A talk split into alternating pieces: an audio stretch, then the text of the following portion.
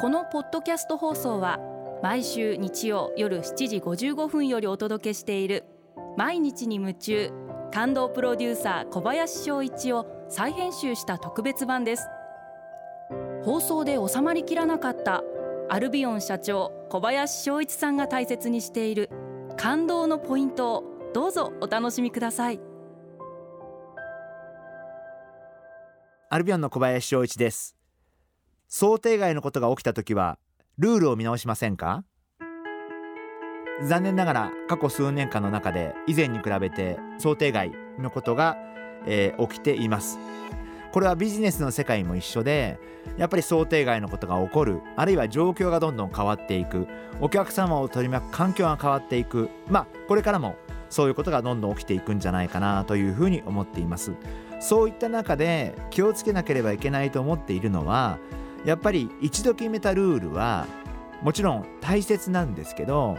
状況がどんどん変わる環境がどんどん変わる中ではその根本的なルールを見直さなければいけないことも出てくるんじゃないかな。あ根本的なルールをいじらなければいけない時期が来るんではないかなということを絶えず考えながらあの仕事を進めるようにしています。あのそうしないと毎回毎回何かあるたびに例外規定を作って乗り越えようとするとだんだんだんだんその例外が大きくなってきて基本的なルールと例外とどっちが大きいかわからないような形になってきてしまって逆に働いてるメンバーもすごい混乱してきてしまうと思うんでその全体の長い文章の中で一文だけ変えれば今回は対応できる。っていうようなことが多いんでみんなそうしたくなる気持ちはよくわかるんですけどやっぱり何か想定外のことが起きた時あるいは全然もう以前と昔と環境が違った時には状況が違った時には根本的なルールを見直す必要があるんじゃないかな。そんな風に考えてます。例えば化粧品を買える場所って言った時に以前は百貨店さんと化粧品専門店さん化粧品店さんしかなかった。ところが今は全くそれ以外にもスーパーマーケットさんでも直接化粧品を販売している。ドラッグチェーンさんがたくさん出てきた。何万件もある。コンビニエンスストアでも粧品が売られている。ネットでも化粧品が売られている。以前とは全然違う環境になった時に以前と同じように考えてやっていてもやっぱなかなかそれはうまくいかないんじゃないかな。あのそういうふうに考えていてやっぱりその状況に合わせて、えー、ルールそのものを見直す考え直す、まあ、そういうことが求められる。というふうに考えています。リスナーの皆様も勇気を持って見直すべき時には根本的なルールそのものを見直していただきたいな。そんなふうに考えてます。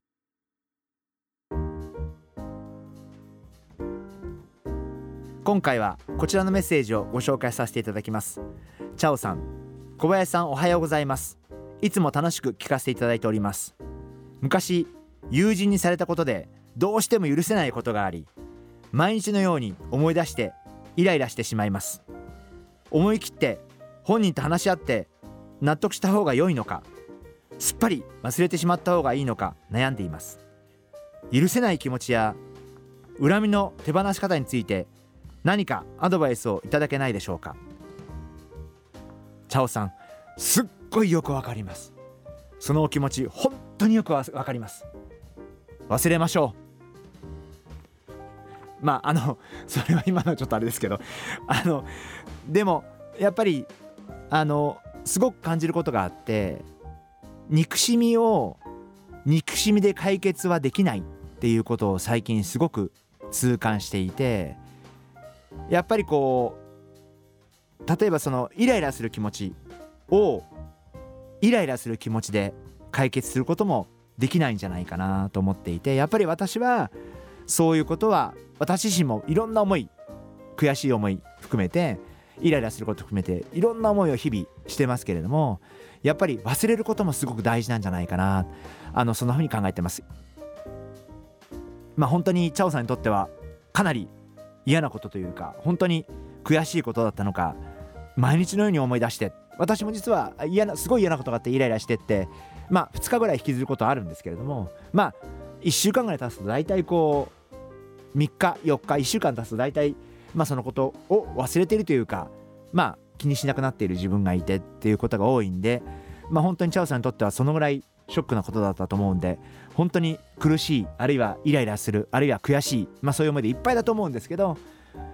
それを引きずっていることも決してチャオさんのためにはならないと思うんでやっぱりこれはもう忘れる方向に持っていかれた方がいいんじゃないかなそんなふうに思ってます。もう前向きに違うこと新しいことを考えられた方があのいいんじゃないかなそんなふうに思います。毎日に夢中感動プロデューサー小林翔一ではあなたからの仕事のお悩みを受け付けています。番組ホームページにあるメッセージフォームから送ってください。お送りいただいた方の中から抽選でアルビオン化粧品のロングセラー化粧水薬用スキンコンディショナーエッセンシャルとソープをセットでプレゼントいたします。たくさんのメッセージをお待ちしています。